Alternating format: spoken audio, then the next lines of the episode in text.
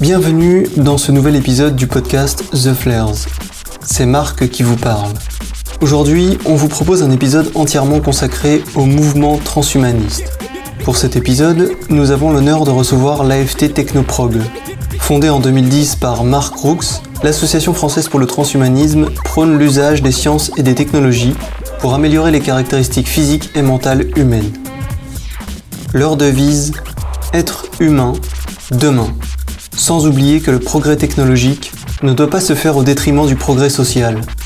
Didier Kernel, vice-président de l'association, et Antoine Wieser, un membre actif, ont tous deux accepté d'échanger avec moi pendant près de deux heures à propos de leur définition du transhumanisme, des idées qu'ils défendent et de leurs réflexions.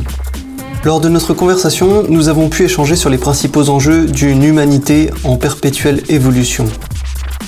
Si vous souhaitez en savoir davantage sur l'association et ses activités, n'hésitez pas à consulter les ressources complémentaires à cet épisode. Vous y trouverez leur site officiel, toutes les ressources mentionnées lors de l'échange, ainsi que les livres et créations originales de l'AFT. On vous rappelle que pour un meilleur confort, vous pouvez choisir d'écouter le podcast en tâche de fond si vous êtes sur votre ordinateur ou tablette, ou alors de le télécharger directement sur votre téléphone pour pouvoir l'écouter n'importe où. Il suffit de chercher The Flair sur iTunes ou Podcast Addict ou toute autre application de podcast. Profitez-en pour vous abonner afin de ne pas manquer les prochains épisodes.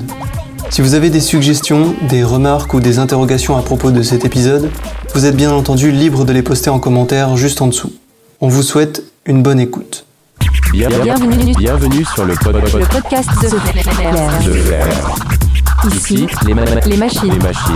Des conversations sur les nouvelles technologies, la conquête spatiale, Posthumanisme. intelligence artificielle, ensemble non, non, non, non. notre chemin vers l'avenir. Tout de suite. Votre ren- Rendez-vous, votre rendez-vous avec le futur. Le futur.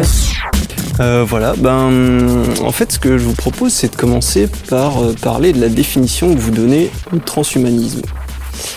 Et euh, ça inclut aussi bien la définition euh, qu'on peut trouver euh, par exemple sur des encyclopédies comme Wikipédia que ce que ça implique dans un courant philosophique, dans une idéologie, etc., etc.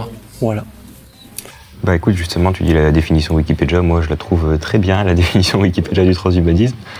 Donc, pour résumer, qui dit qu'en fait c'est l'utilisation des sciences et des techniques pour lutter contre la douleur, le handicap, la maladie, le vieillissement et la mort.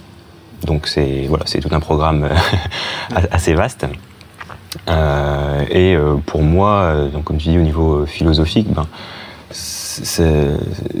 j'ai toujours été transhumaniste en fait dans le fond et j'ai l'impression que toute l'humanité quasiment a toujours été transhumaniste en fait parce que euh, finalement lutter contre ce qu'on vient de dire c'est euh, ce qu'on fait depuis qu'on est des êtres humains. Dès le début dès le moment où on s'est dit euh, j'ai pas envie de mourir de froid je vais prendre une peau de bête ou je vais faire du feu euh, dès qu'on s'est dit euh, voilà pour me battre bah, c'est plus efficace quand je prends un bâton. Dès les premières technologies on a voulu euh, bah, ne pas être un singe nu dans la savane euh, qui se fait manger par le premier prédateur qui vient. Mais voilà, euh, on s'est dit, euh, parce que bah voilà, on pouvait se projeter, on est la seule espèce euh, qui peut faire ça à ce niveau-là. Euh, et en fait, pour moi, toute l'évolution de l'humanité, alors forcément, quand on est un homme préhistorique, euh, les progrès sont plus limités. Encore que je ne sais pas si finalement on a eu une révolution euh, au niveau technologique aussi importante que la maîtrise du feu depuis que depuis qu'on l'a. Mais euh, parce que je pense qu'on a une civilisation en fait qui est complètement basée sur ça? Qu'est-ce qu'on ferait sans le feu en fait bah, Vraiment pas grand-chose. Et du coup, forcément, je pense que le transhumanisme, on en parle plus maintenant parce que même si ça a plus ou moins traversé l'histoire euh, sans être dit, euh, alors peut-être avec certains inventeurs qui avaient un peu ça en, en tête, peut-être plus euh, dans l'Antiquité, à la Renaissance, à des moments clés où il y a des gens qui se sont un peu projetés vers ça. Euh, sinon, pourquoi on en parle maintenant? Pour moi, bah, c'est parce qu'on commence à avoir un petit peu les, les moyens de nos ambitions, en fait. Euh, Vraiment, quoi. Que de se dire, si on veut, si on veut pouvoir euh, se prendre en main plutôt que de laisser tout au hasard, au destin, à la génétique, etc., bah, on commence à avoir des clés pour, pour pouvoir changer ça.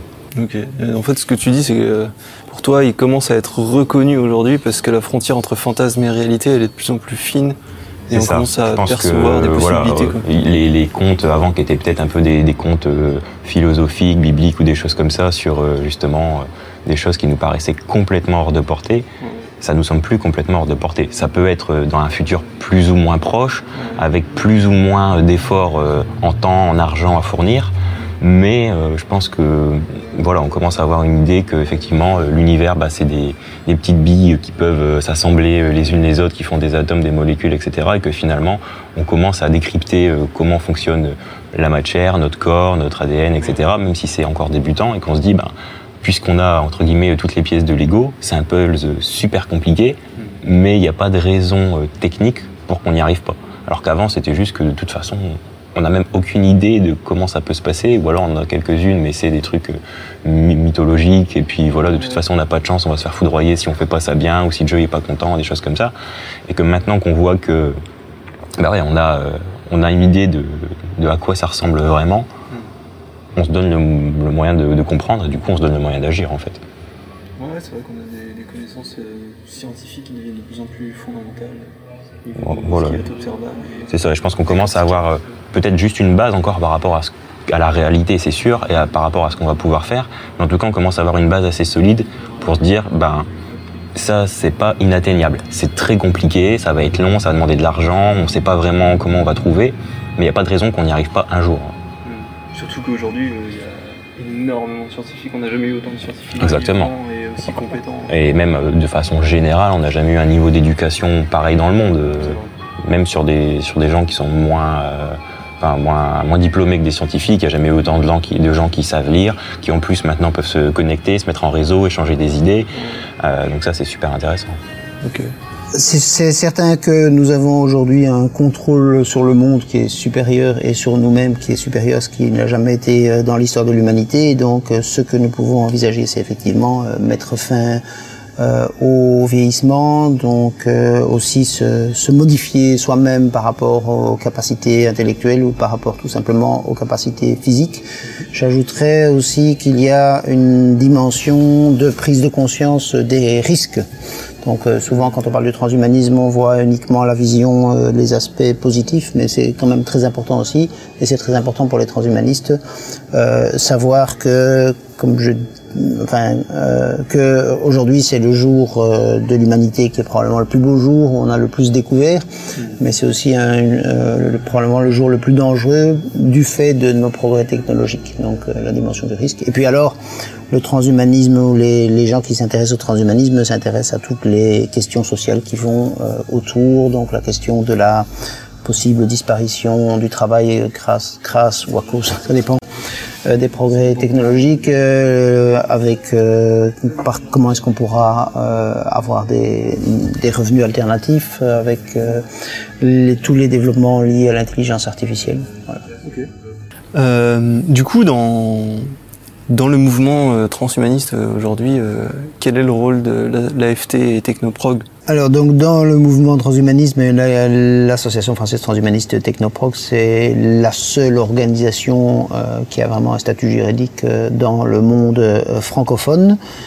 Et nous tentons de, on va dire, permettre aux, aux Français, mais plus largement aux francophones, de se rendre compte des questions qui sont liées au progrès technologique et en ayant une vision positive par rapport à, à ceci. Et donc, euh, c'est lancer le débat. Et puis aussi, à l'intérieur de l'association, il y a euh, des gens qui sont euh, eux-mêmes des chercheurs, des chercheurs dans le domaine de l'intelligence artificielle, cher- chercheurs dans le dom- dans d'autres domaines euh, scientifiques.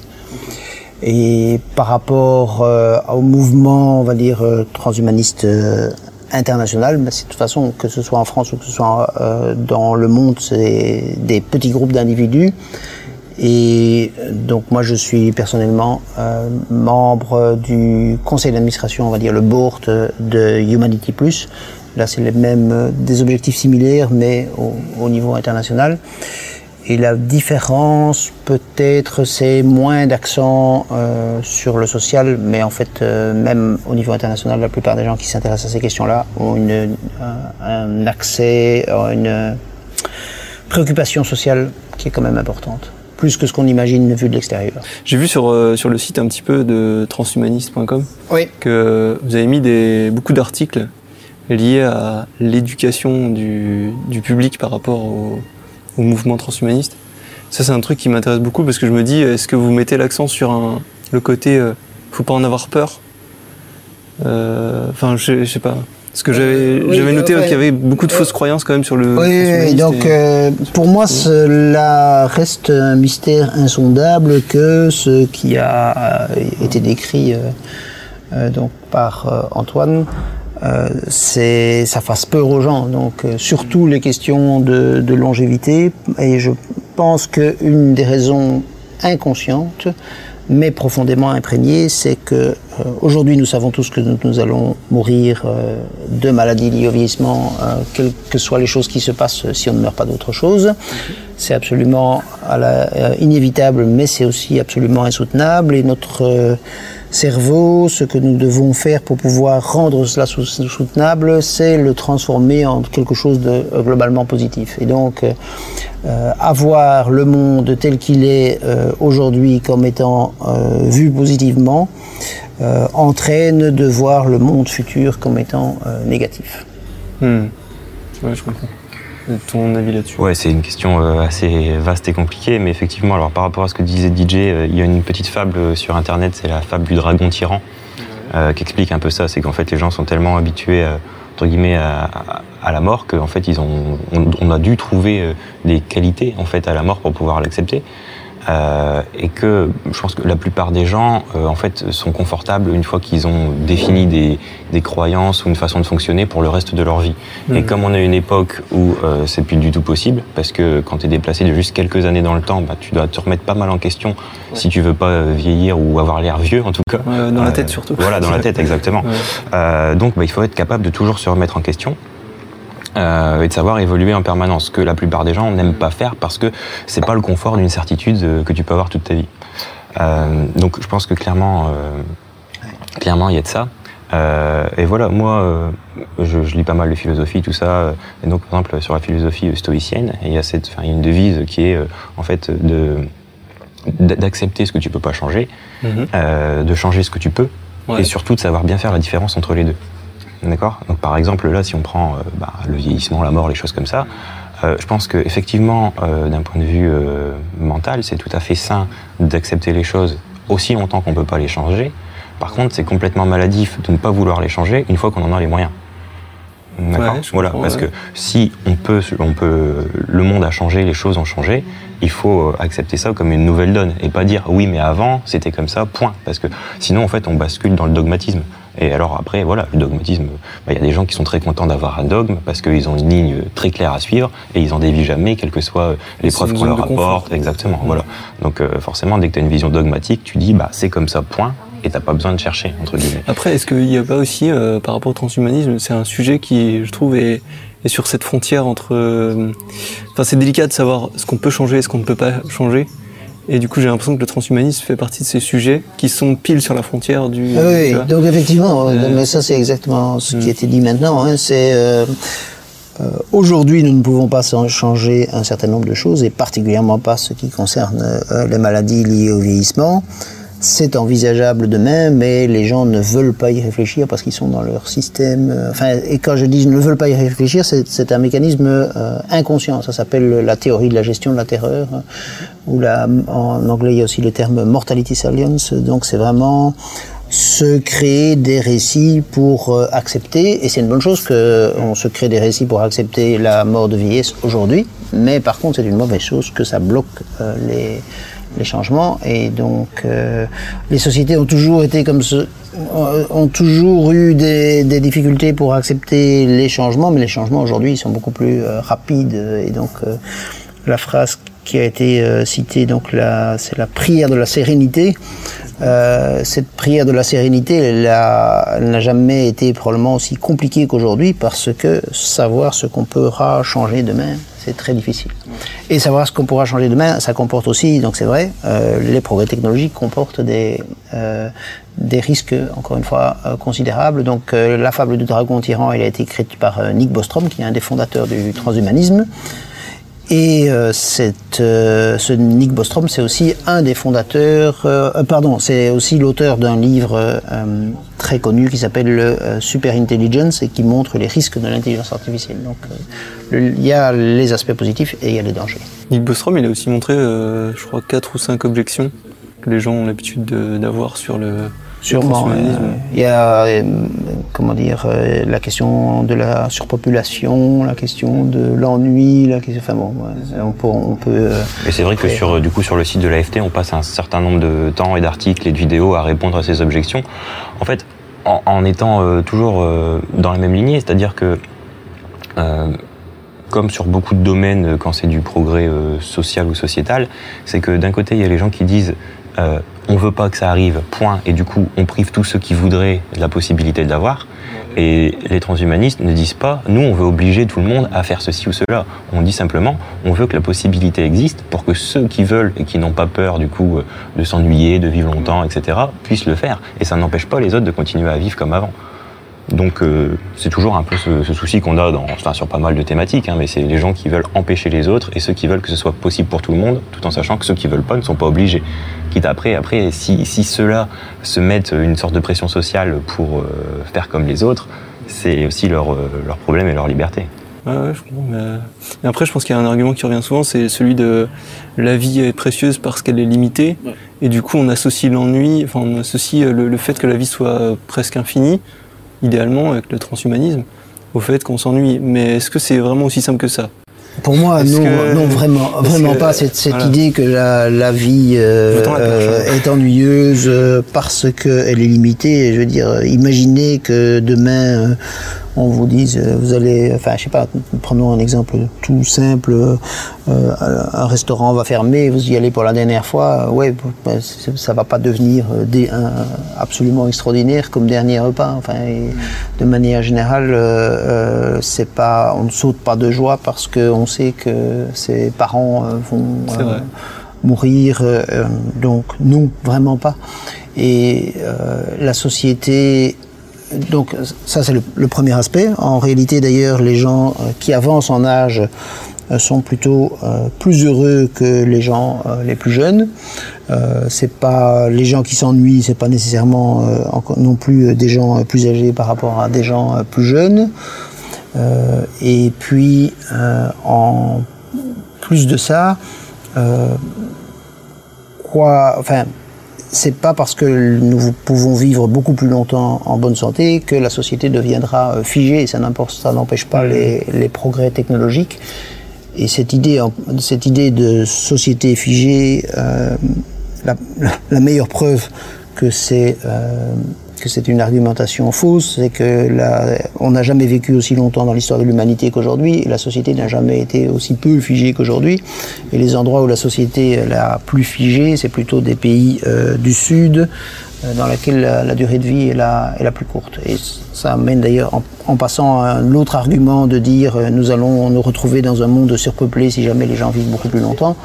En fait, euh, nous sommes plutôt dans un monde. de- Enfin, les, les pays dans lesquels il y a un problème de, de surpopulation, de croissance démesurée de la population, c'est des pays dans lesquels les gens vivent euh, des vies courtes et pas parce que quand les gens vivent plus longtemps, euh, ils sont plus prudents par rapport à leur environnement, ils ont moins d'enfants. Bon. Si si c'était, enfin, à mon sens, si c'était un bon argument euh, qu'une vie courte serait plus intense ou plus intéressante, euh, bah, les gens euh, mourraient beaucoup plus tôt, alors que tout le monde essaye de vivre beaucoup plus longtemps déjà. Euh, et puis ensuite, ben, c'est-à-dire que je pense que la plupart des gens, et tant mieux, parce qu'on peut pas vivre avec ça comme obsession, mais la plupart des gens vivent comme s'ils allaient pas mourir en plus, de toute façon. Euh, même aujourd'hui, il n'y a pas tellement de gens qui se sont fait un planning en disant faut que je vive intensément parce que je pense que de toute façon je passerai pas cet âge-là.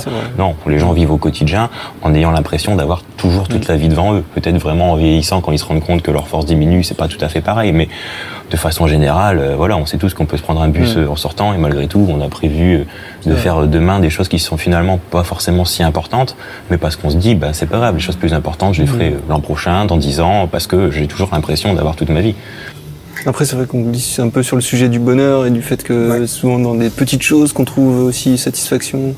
Je pense que tu, tu parles de pas faire forcément des, des grandes choses au quotidien, mais c'est peut-être aussi. euh, je veux dire, ça peut être un choix de vie. Ah, mais je dis pas que c'est mal. Je dis juste qu'en fait, les gens le, le- ne font Mm. pas tous les jours des grandes choses, justement Mm. parce que ils ont l'impression d'avoir tout le temps toute la vie devant eux Mm, et qu'ils ont pas, ils se disent pas, je dois vivre intensément chaque jour parce que c'est bientôt le dernier. Ouais, non, ils vivent entre guillemets justement tranquillement, mais justement parce qu'on peut pas vivre obsédé par l'idée de la mort, en se disant euh, demain je serai peut-être mort, etc. Alors que c'est vrai, peut-être, on n'en sait rien. Je crois que c'est une maladie même. Mais- Des gens qui... Non, mais c'est vrai, il y a, y une maladie qui, qui me semble. Des gens qui en sont phobiques de mourir euh, euh, de pas se réveiller, je crois. Oui, mm, d'accord.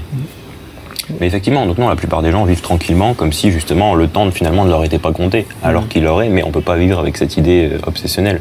Donc, euh, donc je pense pas effectivement que cet argument d'une vie courte serait plus précieuse serait vraiment. Et ce qu'il y a aussi, c'est que presque toujours, quand on explique aux gens euh, l'objectif c'est de pouvoir vivre beaucoup plus longtemps, même si on dit en bonne santé, les gens n'arrivent pas à imaginer une vie beaucoup plus longue qui ne soit pas accompagnée d'un mécanisme de dégradation. Ils n'arrivent pas à l'imaginer. Donc aujourd'hui, effectivement, il n'y a jamais eu ce découplage. Mais ça ne veut pas dire que euh, demain, ça ne va pas se passer. Dans toute l'histoire de l'humanité, sauf euh, les trois ou quatre derniers siècles, il y a eu 30 à 40% des enfants qui euh, mouraient en bas âge. Dans toute l'histoire de l'humanité, sauf les deux ou trois derniers millénaires, euh, euh, beaucoup de gens mouraient de faim. Ça ne se passe absolument plus. Aujourd'hui, nous avons vécu, vaincu, pardon, euh, la plupart euh, des euh, maladies, euh, la plupart des causes de mortalité, l'immense majorité des causes de mortalité, sauf celles liées au vieillissement. Donc c'est là que, se trouve le dernier obstacle scientifique euh, fort par rapport à euh, une vie beaucoup plus heureuse et, euh, et plus longue. Et si on y arrive, ce sera à la fois une, une vie plus longue, mais enfin et euh, sans difficulté de santé, donc sans le mécanisme de sénescence.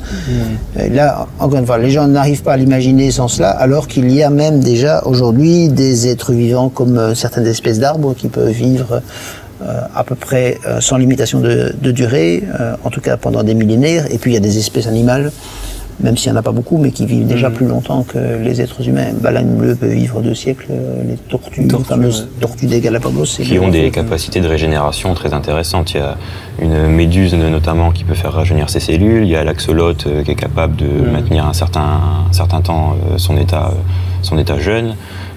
Voilà, il y a pas mal de choses à étudier. Le, le rat top nu qui vit, qui est un, un rat mais qui vit genre euh, dix fois plus longtemps qu'un rat normal parce qu'il a des mécanismes très spécifiques. Euh, Donc euh, clairement dans la, dans la nature, il n'y a aucune il n'y a aucune euh, raison de, de penser qu'on ne peut pas trouver la, la clé de certains, euh, certains mécanismes euh, sur le vieillissement. Ouais. Mais ce sera très compliqué quand même. Oui, voilà. Je veux quand même pas, Non, mais ce sera très compliqué parce qu'en fait, c'est peut-être du côté euh, du côté de la difficulté.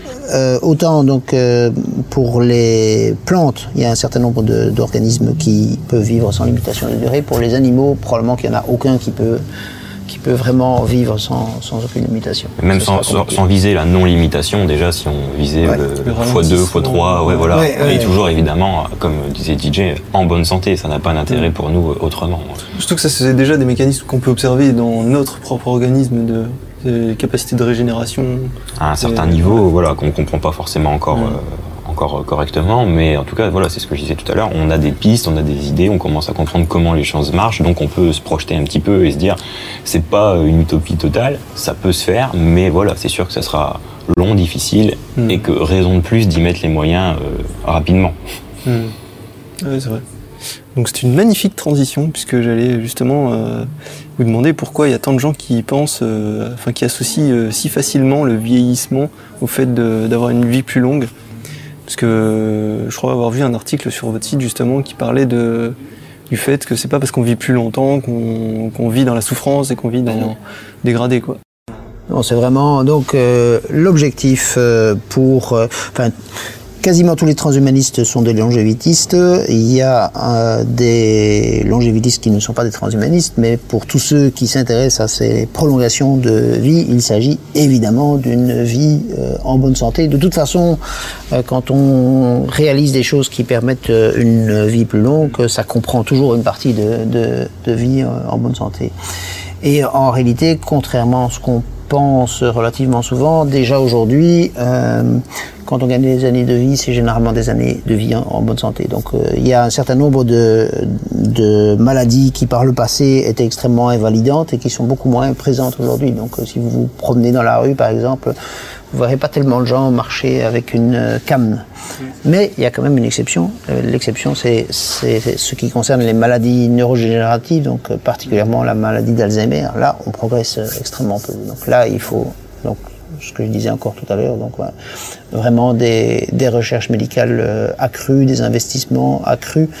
Et pour le moment, ces investissements, euh, les investissements sont insuffisants et ceux qui se font sont surtout par des organismes privés et pas tellement par des organismes publics. Ce qui est euh, une erreur à de très nombreux points de vue et notamment une erreur financière parce que le coût des personnes qui ont la maladie de l'Alzheimer, c'est un coût économique tout à fait euh, immense, outre euh, toutes, les, toutes les souffrances que ça implique. Mais, mais du coup, je me disais, est-ce qu'il n'y a pas une. Alors, déjà, ça témoigne d'une incompréhension euh, de la part de certaines personnes qui voient dans le transhumanisme une, une façon de, de rallonger une vie de souffrance, alors que c'est pas le cas. Mais est-ce qu'il n'y a pas aussi une, une peur, une peur cachée, je me dis, derrière l'idée d'augmenter l'être humain et de perdre euh, son humanité euh, propre Alors, la question qui va être compliquée, c'est de définir qu'est-ce que c'est notre Ouais. humanité, forcément. Je l'attendais ça. Voilà. Ah oui, parce que euh, effectivement, on va avoir donc bon, on peut définir l'humain, on va dire assez simplement euh, d'un point de vue en tant qu'espèce biologique, ok. voilà, avec une, un ADN à peu près typé, machin et tout ça. Mais quand on parle d'humanité, effectivement, on a fait justement sur le site une, je crois que c'est Alexandre qui a fait une vidéo Oui. il y a pas longtemps sur ça, sur la confusion que beaucoup d'adversaires du transhumanisme entretiennent entre l'humain biologique en tant qu'espèce et l'humain au sens où on l'entend, dans le sens être humain, c'est-à-dire avoir de la compassion, euh, voilà, écouter de la musique, être ému par des choses, euh, voilà. Et en fait, voilà, il n'y a pas forcément de lien entre une forme physique euh, déterminée et euh, ces, qualités qu'on peut envisager quand on dit euh, l'humanisme, voilà. Euh, voilà, donc quand on dit du transhumanisme, euh, D'ailleurs, ça peut être sur les deux aspects, c'est-à-dire que à la fois on peut vouloir changer son aspect euh, physique ou euh, faire des choses comme ça, mais euh, également on aurait tendance à vouloir, bah, au contraire, promouvoir euh, ses capacités, parce que en fait, on a aussi également plein de, de, de, de réflexes qui sont totalement archaïques.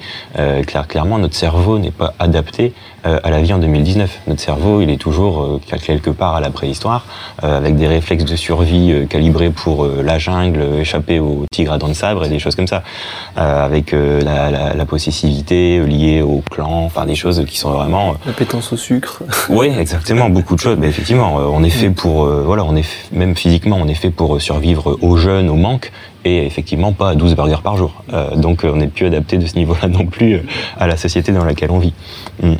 Donc voilà, la- la- la- clairement, se mettre d'accord sur qu'est-ce que être humain, ça va être difficile parce que philosophiquement, il y a plein de gens qui ont des avis très différents.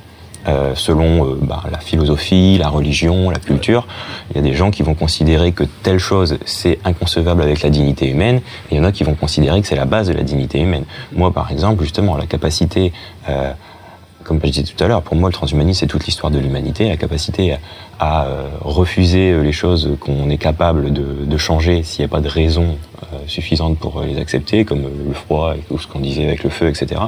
Il n'y a, pas, pas forcément une raison morale à mettre derrière mourir de froid. Mais il y a des gens qui peuvent dire, euh, si le feu, c'est contre ma religion, moi, je préfère mourir de froid qu'allumer un feu lui va considérer que sa dignité d'être humain, c'est de mourir de froid sans le feu, et moi je vais considérer que ma dignité d'être humain, c'est d'être capable de me, sur- de me servir euh, des outils, euh, de la science, des techniques, et on sera forcément absolument pas d'accord, et c'est euh, irréconciliable. La, pour- enfin, la bonne solution, ce serait que chacun puisse vivre sa façon d'être humain comme il l'entend.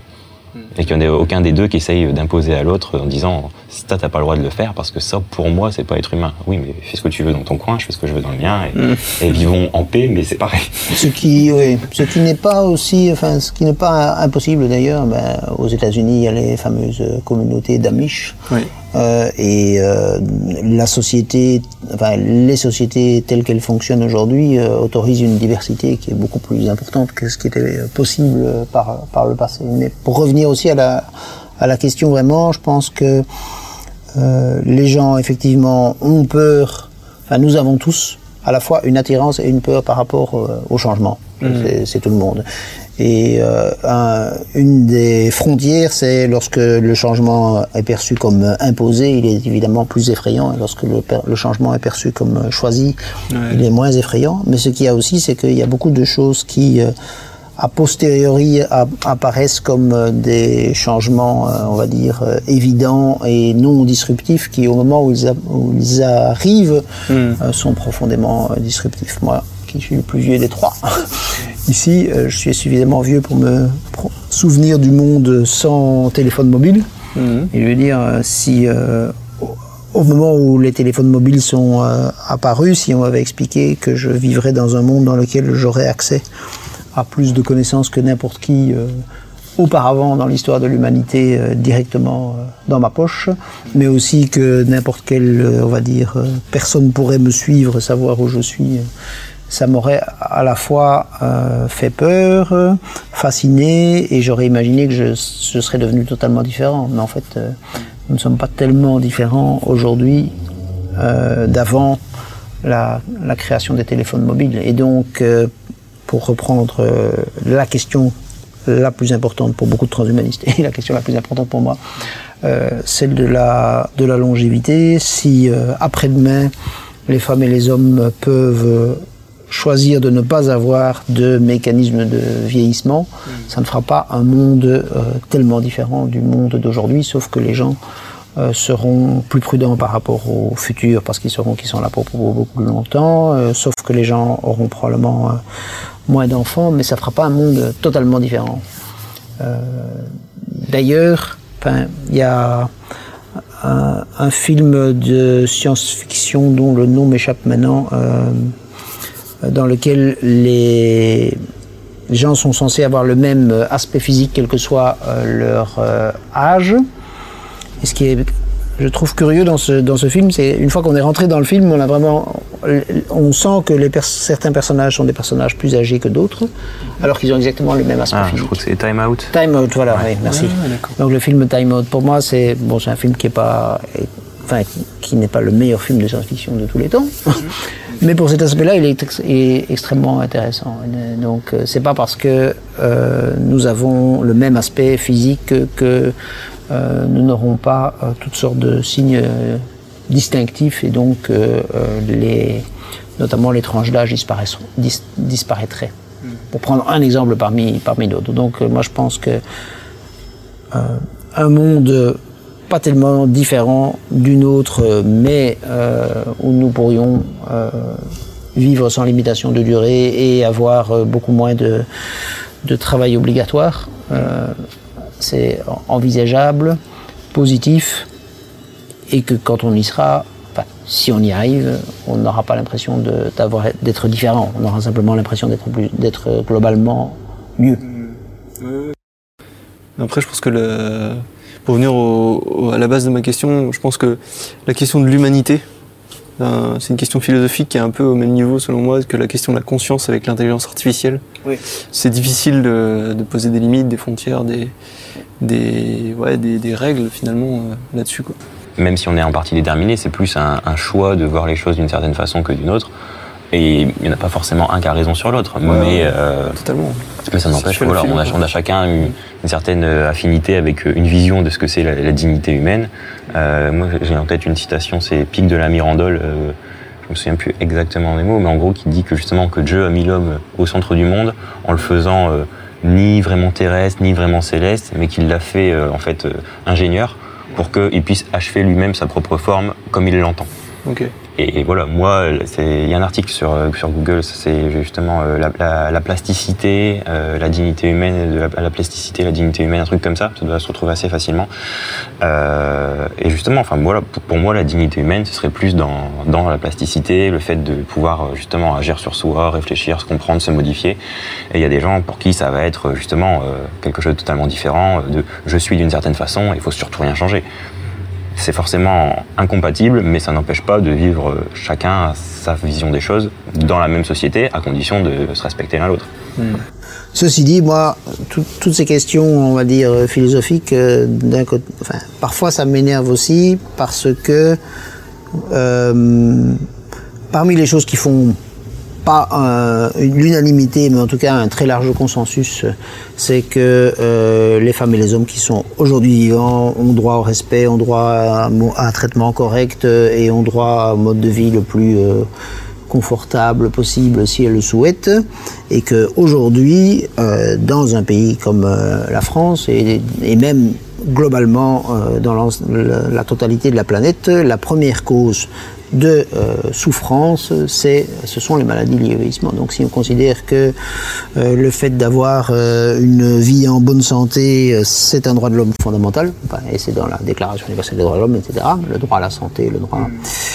ben, ce qui, pour le moment, est le premier, la première source de non-jouissance de ce droit, c'est ce sont les maladies au vieillissement. Et alors évidemment, tant qu'on n'a pas le choix, ben voilà, c'est quelque chose euh, euh, de, oui, d'inévitable. Mais à partir du moment où on a le choix, le fait de, de dire ah oui, euh, nous sommes pour le respect de l'intégrité humaine, mais ne pas vouloir faire ça, c'est en fait diminuer l'intégrité humaine des personnes qui avancent en âge. Hmm, je comprends. Oui, une, une question sur le, la façon de communiquer autour du transhumanisme. Euh, le terme OGM, par exemple, organisme génétiquement modifié, c'est un terme qui est quand même connoté aujourd'hui euh, assez négativement. Est-ce que transhumanisme, c'est pas un terme qui, euh, aussi a tendance à, être vu, euh, enfin, à être imprimé dans la conscience? Euh, Oui, c'est certain. On a eu, on a eu au sein de l'association française transhumaniste Technoproc euh, cette euh, longue discussion par rapport à utilise-t-on le terme transhumaniste euh, ou pas? Je dirais que donc c'est clair que euh, la connotation globale est plus négative que positive. Euh, je pense qu'il y a une évolution vers euh, un, équilibre global moins négatif, mais qui reste quand même négatif. Ceci dit, si comme association on utilisait un autre terme, d'une part, ça ne serait pas totalement correct, puisque c'est quand même ce qu'on est. Et puis, d'autre part, on serait entre guillemets euh, détecté. Et euh, troisième aspect, euh, donc c'est connoté négativement, mais il y a aussi une, attirance, un intérêt de, la presse par rapport à, cela. Et je voudrais quand même dire que pour moi, il y a une sorte de mystère. En général, les gens qui se- s'opposent à un mouvement ont tendance à dire, à sous-estimer le mouvement, à plutôt le minimiser. En ce qui concerne le transhumanisme, c'est exactement le contraire. Euh, Donc les, adversaires du transhumanisme font du mouvement transhumaniste quelque chose, presque un grand complot mondial, alors que en réalité, les euh, femmes et les hommes qui se réclament réellement du transhumanisme, qui sont membres, c'est un tout petit groupe. Euh, c'est un tout petit groupe de gens. Et alors, les, bon, les gens qui ont une vision positive du, progrès technologique, ça, c'est un groupe beaucoup plus important. Mais vraiment ceux qui, par exemple, disent euh, nous souhaitons des investissements scientifiques pour une vie beaucoup plus longue en bonne santé, c'est euh, quelques centaines ou quelques euh, milliers de personnes qui, disent c'est un objectif prioritaire et, et il faut en parler. Donc pour moi, il y a une sorte de vraiment mystère. Est-ce que les gens pour- pourquoi est-ce que les opposants du transhumanisme font de ce mouvement un mouvement dominant alors qu'il n'est pas un mouvement dominant Est-ce que c'est pas le fait que le transhumanisme inc- inclut euh, des bah, beaucoup de champs de la science en fait euh, Oui, oui, peut-être. euh. Donc, nous sommes en faveur des progrès technologiques qui sont globalement euh, utiles euh, aux citoyens, dans le domaine de la santé, mais aussi dans d'autres domaines. Et puis, l'évolution technologique, elle est là. Ça, c'est un aspect. Euh, et, aussi, euh, les évolutions technologiques, dans un premier temps, euh, c'est utilisé par les gens les plus riches. Et donc alors il y a cette vision les progrès technologiques ne vont être que pour les plus riches. Ça c'est aussi. Alors que d'une part en général c'est pas vrai. Il y a un phénomène après de quand un progrès technologique apparaît il se répand dans la société. Et puis surtout euh, l'association française Trans- transhumaniste Technoproc insiste sur euh, le fait que ce soit euh, avec des investissements publics et le fait de mettre à disposition euh, à tous ceux qui le souhaitent et pas, pas seulement aux plus riches. Oui, c'est pas qu'une dimension d'innovation et de progrès, c'est une dimension Une sociale. dimension sociale aussi, oui. Mm, mm. D'ailleurs, il faut bien rappeler que le technoprogressisme, ça ne veut pas dire le progrès technique, ça veut dire le progrès technique au service du progrès social. Ouais, C'est- voilà. voilà. C'est- coup, est-ce que- progressisme dans le sens progressisme social grâce au progrès technique. Ok. Et du coup, est-ce qu'il n'y a pas aussi une, un- comment dire, une connotation sur le terme qui est un peu comme le transhumanisme, je veux dire technoprog, tout de suite on pense à progrès technologique. Quoi. Bah, c'est parce qu'il faut lire Oui, un peu plus en détail, la, ouais, un peu plus en détail la page et puis euh, notamment euh, la, la déclaration euh, transhumaniste euh, où justement tout ça est, est- est bien expliqué. Après, c'est sûr que Je parle surtout Bon. en termes de communication. oui, alors c'est sûr que d'un point de vue communication, c'est pareil, effectivement, est-ce qu'on utilise ce mot ou pas En tant qu'association, je pense que c'est nécessaire parce que c'est ce qu'on est, il faut bien le, le Mm. faire. Après, euh, personnellement, je me rends compte que dans des conversations, euh, on peut présenter à quelqu'un un programme, entre guillemets, hyper transhumaniste. Et euh, il va dire ah ouais ouais super effectivement j'ai pas envie d'être Mm. malade je veux avoir euh, un nouveau cœur si je fais une crise cardiaque etc etc et au moment où on lui dit euh, c'est transhumaniste ah quoi hein, enfin j'exagère un peu le, le trait mais euh, effectivement on va progr- pr- présenter aux gens Mm. euh, les progrès de la science, les avancées de la médecine, ils sont tous super emballés. Et si on met transhumanisme, ah non, mais ça. euh, Ouais. Bon, alors que c'est c'est surtout une question d'a priori. Parfois, on est aussi desservi par le fait que comme c'est pas un mouvement qui est forcément, euh, bah, qui a une certaine liberté, mais ça, ça a du bon. Mais parfois aussi, on a un transhumaniste qui se revendique transhumaniste et qui a tout à fait le droit, mais qui va défendre un point de vue particulier sur un sujet particulier, qui est pas forcément euh, le point de vue de la plupart des transhumanistes. Mais pour peu que ça, voilà, mais pour peu que ça fasse les gros titres de la presse, on va dire ah regardez les transhumanistes. Non, il y en a Mm. un qui dit ça, il a pas demandé l'avis des autres, enfin pas forcément. Bon, voilà. Vous pouvez le citer hein, si vous Non, voulez. non, je, Ok. je vise personne, mais euh, non, mais ça peut être voilà sur sur divers sujets, on peut avoir ce genre de choses. Hmm. Euh, Et peut-être, oui, donc la, la presse, mais ça, ça n'est pas spécifique au transhumanisme, c'est Ouais. pour, pour tout, mais euh, donc la presse s'intéresse au plus spectaculaire. Donc, euh, euh, faire un avis nuancé, euh, nous sommes en faveur des progrès technologiques, mais nous sommes aussi conscients qu'il y a des euh, risques considérables. Ben, la presse, elle va prendre soit pour les progrès technologiques, euh, soit euh, nous risquons la fin du monde, mais c'est rare que. D'ailleurs, c'est assez, assez caractéristique pour, euh, ce, toujours pour ce qui concerne la longévité le nombre d'articles qui paraissent euh, dans la presse, euh, même dans la presse euh, dite euh, de qualité, qui euh, exagèrent totalement euh, certains progrès certaines euh, recherches scientifiques en mettant euh, nous avons peut-être trouvé la pilule de la longévité, des choses comme ça. Il y en a, beau- il y en a beaucoup. hein, Ou alors, euh, pour jouer sur une autre émotion, moi, je, je déteste euh, dans beaucoup de, de revues euh, de vulgarisation scientifique ou des choses comme ça, le nombre, d'a- le nombre d'articles qui commencent par « faut-il avoir peur d'eux » Et alors ça, c'est vraiment, je veux dire, déjà, on est censé s'adresser à un public du coup plutôt scientifique, mais même simplement, si on s'adresse à des citoyens éclairés, euh, le but, c'est de discuter, de réfléchir. Donc de base, on commence pas une discussion en se basant sur un affect et encore moins sur la peur. Enfin, c'est vraiment le contraire de ce qu'il faut faire pour bien réfléchir. Donc euh, que la réponse soit oui ou non, dans tous les cas, pour moi, la question est mauvaise. C'est pas faut-il avoir peur, c'est quels sont les avantages, les inconvénients, les points positifs, et s'il y a des risques, comment on les maîtrise. Mais faut-il avoir peur? C'est, enfin, on dit ça à un enfant de 5 ans, quoi. Euh, C'est, c'est pas du tout pour s'adresser euh, à la partie adulte des- du cerveau des gens, quoi. Oui, après, je pense qu'il y a des formules de titres qui marchent bien et qui Ah, bah, ont été c'est pour vendre, testées. quoi. et Mais euh, du coup, voilà, ça, ça fait vendre, ça fait du chiffre, mais c'est pas au service du débat éclairé, euh, scientifique, citoyen, comme on, comme on voudrait qu'il soit, quoi. Ouais, ça sort un peu du sujet, mais en fait, les journalistes eux-mêmes ne choisissent pas les titres des articles. hein, il faut savoir, comme euh, les auteurs de livres ne choisissent pas, ou alors c'est très difficile, le, le titre de leur livre. En fait, la, la partie la plus importante et euh, celle qui euh, restera et même euh, qui restera euh, très souvent dans l'esprit de gens qui n'ont même pas lu l'article, c'est le titre. C'est, c'est, ouais, ouais, c'est, ça fait partie. Il suffit de voir le nombre de gens qui commentent un article sur les réseaux sociaux, Ouais, c'est- c'est juste en fonction du titre et pas en ayant lu l'article. Ouais. Ouais. C'est exactement ça. Ça, on s'en rend bien compte. Oui, oui, on connaît bien. Ça nous a arrivé à tous. Alors là, j'ai une question assez longue, je vais quand même la lire pour que ce soit euh, clair, mais je pense qu'on va retomber un petit peu sur le même sujet que tout à l'heure avec euh, la question de l'humanité et de la, conscience pour l'intelligence artificielle. Mais euh, la question de l'éthique liée à la technologie, elle est toujours extrêmement compliquée et c'est d'autant plus vrai aujourd'hui avec le génie génétique, l'IA, la bionique. Donc le problème, c'est que certaines régions du monde n'ont pas les mêmes procédures éthiques et pourraient accélérer certaines recherches sans forcément prendre les mesures euh, de sécurité nécessaires. Euh, vous, est-ce que euh, vous êtes pour une sorte de régulation internationale sur les disciplines infotech, biotech? Ou- Donc, oui, c'est c'est une question extrêmement complexe parce que, donc, enfin, il y a l'expression fausse, mais utilisons-la d'abord, euh, on n'arrête pas le progrès. Donc, euh, ce que disait euh, un membre malheureusement décédé de l'association, David Latapi, c'était on n'arrête pas le progrès, mais on peut le canaliser.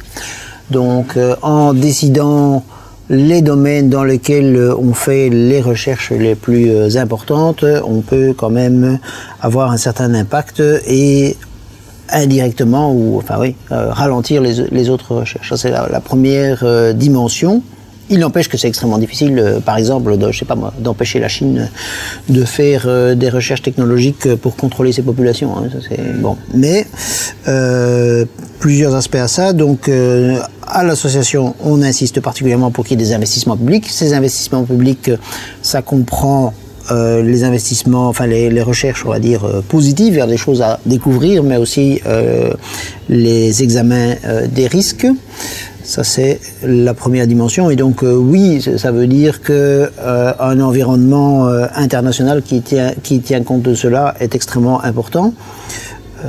Voilà, avec, donc encore, encore une fois la, la- limite que c'est pas possible de contrôler les autres, les autres États. Euh, comment dire C'est quand même important de se dire que, contrairement à ce qu'on pense parfois, euh, la France, par exemple, est, fort avancée dans le domaine de l'intelligence artificielle, le Canada et puis les États-Unis. Donc, c'est pas des États qui n'ont euh, aucune règle éthique. Et donc, ces États-là, et, donc, encore une fois, notamment la France, contrairement à ce qu'on pense parfois. ces États-là ont un rôle à jouer et plus les investissements publics seront importants, plus ce rôle à jouer sera important. Après, ça reste compliqué de, dire, compa- de se comparer par rapport à d'autres pays. Parce qu'il y a, certaines pays, il y a certains pays qui restent quand même relativement opaques par rapport Oui, bien sûr, bien sûr, bien sûr. Bah, en tout cas, on peut être sûr qu'ils n'ont pas encore de- d'intelligence artificielle euh, euh, forte qui est capable de contrôler le reste. Mais pour le reste, pour le Après, reste, c'est on ne sûr sait pas. qu'un environnement international qui converge vers des normes, c'est toujours plutôt positif. Mm. Euh, après, il faut encore que ça, enfin, c'est quelque chose qui me semble très difficile euh, Mm. dans le sens où ça peut pas être contraignant ou très difficilement pour, aller contraindre la Chine à respecter quelque chose qu'elle ne veut pas. On va quand même avoir euh, avoir un petit peu de mal. Euh, donc ça, c'est sûr que voilà, à partir du moment où même si quasiment tous les pays signent un traité et encore, faut-il qu'ils le respectent pas seulement sur la scène publique, mais aussi Ouais. dans leur labo de recherche. C'est une chose. Et puis quand il y en a qui le signeront pas, pour leur imposer ces normes-là, ça va être euh, très compliqué. Donc effectivement, je pense que de toute façon, les problèmes d'éthique, euh, même si c'est sur l'intelligence artificielle, c'est jamais un problème d'intelligence artificielle, c'est un problème d'éthique humaine de toute façon. Donc euh, c'est toujours les valeurs que les humains vont défendre ou appliquer qui vont forcément poser problème ou pas. Donc je pense que c'est plus simple enfin simple, je sais pas si c'est le mot, mais en tout cas, je pense que c'est quand même une chose que de continuer la recherche, même dans un domaine que nous, on voudrait pas utiliser, mais Mhm. pour avoir la connaissance et pouvoir s'en servir ou pas une fois qu'on l'a choisi.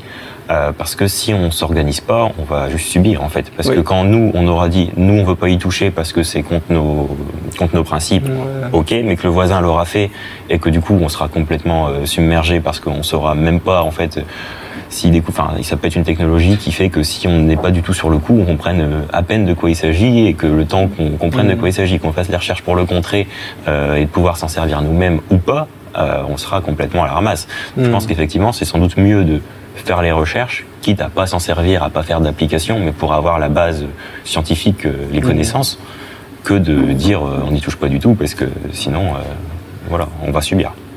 Moi, j'aurais un avis un peu différent. Enfin, moi, je pense que c'est vraiment important de d'avoir des de choisir des priorités, d'investir le plus possible euh, là-dedans, et alors d'espérer, même si ça ne- n'est pas euh, euh, comment dire certain, mais qu'il y ait un phénomène, on va dire boule de neige. dans les directions qui sont les plus utiles collectivement. Après, c'est un domaine euh, extrêmement euh, complexe. Pour tous les exemples euh, enfin, qui ont été donnés par Antoine, euh, parce que euh, aussi il y a des choses on ne sait pas, on ne sait pas vraiment ce qui se passe euh, Mm. réellement. Et parce que le domaine le plus sensible là, c'est c'est même pas les questions comment dire, éthiques, c'est les questions de euh, la recherche militaire euh, qui pourrait euh, progresser de, de manière considérable et être beaucoup plus dangereux. C'est même plus des questions éthiques, c'est des questions euh, de ce qu'on appelle les risques, les risques existentiels. Donc, euh, le fait d'avoir des moyens militaires qui pourraient euh, détruire l'humanité, Ouais, ouais. qu'on a déjà aujourd'hui, hein, puisqu'on a déjà l'arme nucléaire. Après là, ça va au-delà du transhumanisme. quoi. Ça va au-delà du transhumanisme, oui. Il y a des risques beaucoup plus grands qu'un soldat augmenté, je pense. Oui, je pense que le, le soldat augmenté, ça c'est plutôt de l'ordre du fantasme ou de. Parce que, oh, je veux dire, euh, aujourd'hui, il pourrait y avoir une guerre nucléaire euh, déclenchée avec euh, les moyens qui existent déjà depuis euh, Mhm. quelques décennies. Et ce risque-là, il est toujours présent. hein, donc, euh, oui. Puis encore une fois, je, je reviens, mais augmenter, qu'est-ce que ça veut dire? Parce que depuis quand les soldats sont-ils augmentés? Oui, non, c'est clair. Euh, Voilà, Hmm. quand, à partir du moment où tu as ne serait-ce qu'un casque, une épée, et que Ouais. quand on tire une flèche dessus, ça rebondit au lieu de te tuer, euh, je trouve que c'est déjà pas mal comme augmentation. Ouais, Euh, ouais. C'est c'est un début, mais en fait, les soldats ont toujours été, à mon avis, les, les plus augmentés de la population, peut-être, parce que dès le début, c'est eux qui ont dû euh, survivre dans les conditions les plus hostiles. Je pense que depuis, de toute façon, il y a pas mal d'époques où c'est justement euh, les- la recherche militaire qui a après passé dans, dans le civil, euh, plus ou moins euh, indirectement. Euh, et puis les guerres, c'est aussi pas mal des, des périodes d'innovation technologique. Hein, quand tu Mm. regardes, enfin, alors, la première ou la deuxième guerre mondiale, il y a eu en même temps. Alors après, évidemment, dans les conditions éthiques qu'on connaît, ça c'est pas le. Mm. Mais forcément, quand les gens se battent, c'est à ce moment-là où ils sont peut-être le plus productifs pour trouver des, des moyens euh, pour euh, survivre ou tuer l'autre, euh, même si c'est pas très réjouissant. Exactement. Ça répond bien à la question. Il y a des, euh, des chercheurs en neu- neurosciences que je ne citerai pas. Après, si vous les reconnaissez, euh, vous pouvez les citer, mais je vous laisse le choix. euh, qui ont euh, mentionné que le transhumanisme pouvait être une vaste imposture. Ah oui. Euh, alors, euh, eux, leurs arguments, c'est de dire que en fait, tous les champs de la science et des évolutions technologiques qui sont, euh, enfin, sur lesquels, euh, lesquels repose le transhumanisme n'évoluent pas assez vite pour que euh, les fantasmes promus par le transhumanisme puissent se réaliser et devenir euh, bah, réalité. Voilà. Alors, je sais pas euh, où est-ce qu'il faut mettre le curseur. qu'est-ce La, que la- la question, c'est déjà euh, pas assez vite par rapport à quoi et dans quel délai, et puis euh, Mm. avec quel moyen de recherche. Justement, on milite pour qu'il y en ait plus, c'est parce qu'on on est assez d'accord avec eux peut-être sur le fait que ça va pas assez vite. Mm. Après, en fait, ce qui est marrant, c'est qu'on a deux types d'opposants. On a ceux qui disent le transhumanisme c'est terrible, il faut tout arrêter parce qu'on est déjà beaucoup trop loin. Mm. Et puis on a ceux qui disent en fait le transhumanisme c'est même pas, enfin ça devrait même pas être la peine d'en parler vu que c'est qu'une vaste imposture, mais on va quand même faire un article dessus pour dire que c'est une vaste imposture. Euh, non, non, mais c'est vrai que c'est du coup c'est du coup c'est assez marrant parce qu'on on a, on a les deux. Euh, et en fait, euh, ce que dit aussi euh, Alexandre, il nous a fait une vidéo sur ça il y a pas longtemps. euh, c'est en termes de probabilité, on a tendance à raisonner. Alors, il disait, est-ce que le transhumanisme est scientifique? Dans le sens où est-ce qu'on peut faire des essais randomisés comparés dessus? Non, comme sur le futur de l'intelligence artificielle. Ouais. Lui propose d'analyser ça plutôt sous la probabilité que ça arrive et si ça arrive, quel impact ça a? Donc par Mhm. exemple, l'intelligence artificielle forte, la probabilité pour l'instant est assez faible. Au Mhm. moment où ça arrive, ça a des conséquences assez dramatiques. Donc effectivement, c'est peut-être pas euh, scientifique dans le sens où on peut pas faire la comparaison. On prend une situation où ça arrive, une situation où ça arrive pas, on fait les essais euh, randomisés pour voir, euh, on mesure la différence. Mhm. Euh, par contre, on doit intellectuellement au moins se préparer et euh, savoir euh, anticiper les choses. Et le transhumanisme, c'est pareil. Effectivement, on peut pas forcément euh, donner. euh, alors, il y en a qui, qui se lancent à donner des dates ou des choses comme ça. C'est pas tellement la philosophie dans, dans l'association. Euh, donc nous, c'est euh, fixer une direction. C'est pas dire euh, en 2050 on aura tel truc, tel truc, tel truc. Mm. On sait pas, effectivement, mais tout progrès euh, est bon à prendre dans, dans le champ euh, scientifique. Et euh, effectivement, on n'y arrivera pas si on met pas de moyens et si tout le monde dit c'est perdu d'avance.